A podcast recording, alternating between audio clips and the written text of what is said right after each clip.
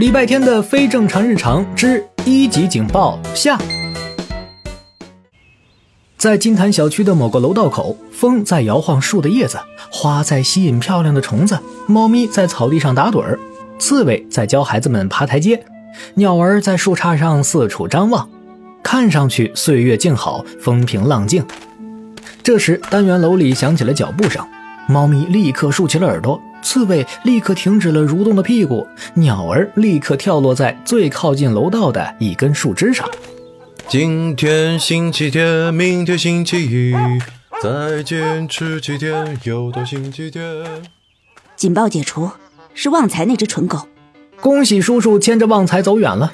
狸花猫说完又趴了下去，刺猬继续蠕动屁股，小鸟继续在树杈上跳来跳去。过了一会儿，楼道里又有人走出来了。这回是一个少年，戴着棒球帽，挂着耳机，背着书包，手里拿着一本字典。猫咪再次警惕地竖起耳朵，眯着眼睛仔细看了看之后说：“警报解除，是天才弟弟，不是笨蛋哥哥。”哇！但愿他能安分老实，做一条安安静静的咸鱼，就和他平时做的一样。不，你不够了解他，他一定会。等一下。煤气罐说过，天才弟弟最近都不在金坛小镇。刚才那个，刚才那个，狸花猫瞬间意识到了大事不妙，在他对面的刺猬也慌了，全身的刺都竖了起来。小鸟一听他们的对话，立刻腾空飞起，在空中一边盘旋一边大喊：“各单位注意，各单位注意，他跑了，全力拦截，全力拦截！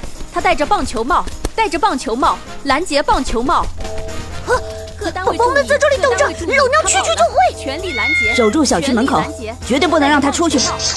原本岁月静好的小区，刹那间风云涌动。一只只猫咪窜了出去，一只只小鸟在天空飞过，一只只小虫子在传递消息，连大树们都在沙沙低语。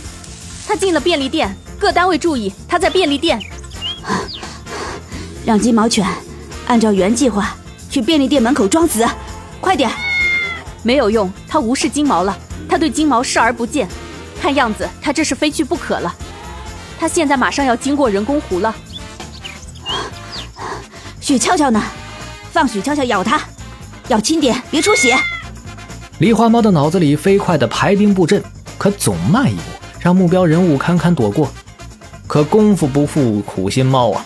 在动物们完美的配合下，齐心协力的围追堵截下，终于在离金坛小区正门口一步之遥的地方把人堵住了。金毛先一步赶到，他带着众多猫狗帮的成员背对着正门口，把那戴棒球帽的家伙一步步往回逼。他们前进一步，那人后退一步。听人劝，吃饱饭，不该你管的事少管。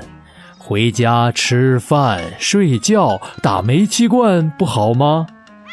啊，老大，回去吧，你今天出不了这个门。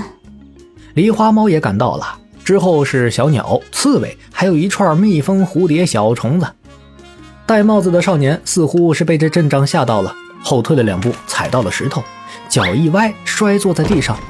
棒球帽掉落，动物们全都瞪大了眼睛。不是他。你们居然把人跟丢了！这是，这是那小子的朋友，我认识他。金毛犬口中的礼拜天的朋友，并且和自己认识的，当然是方少锦了。此刻跌坐在地上的方少锦也很疑惑，他刚进便利店就遇到了匆匆进来的礼拜天，对方突然把自己脑袋上的帽子戴到他头上了，还说是提前送给他的下下下个月的生日礼物，不许他摘下来。然后奇怪的事情就一件接一件的发生了，动物们莫名其妙的凑上来，看清了他的脸后，又莫名其妙的一秒解散。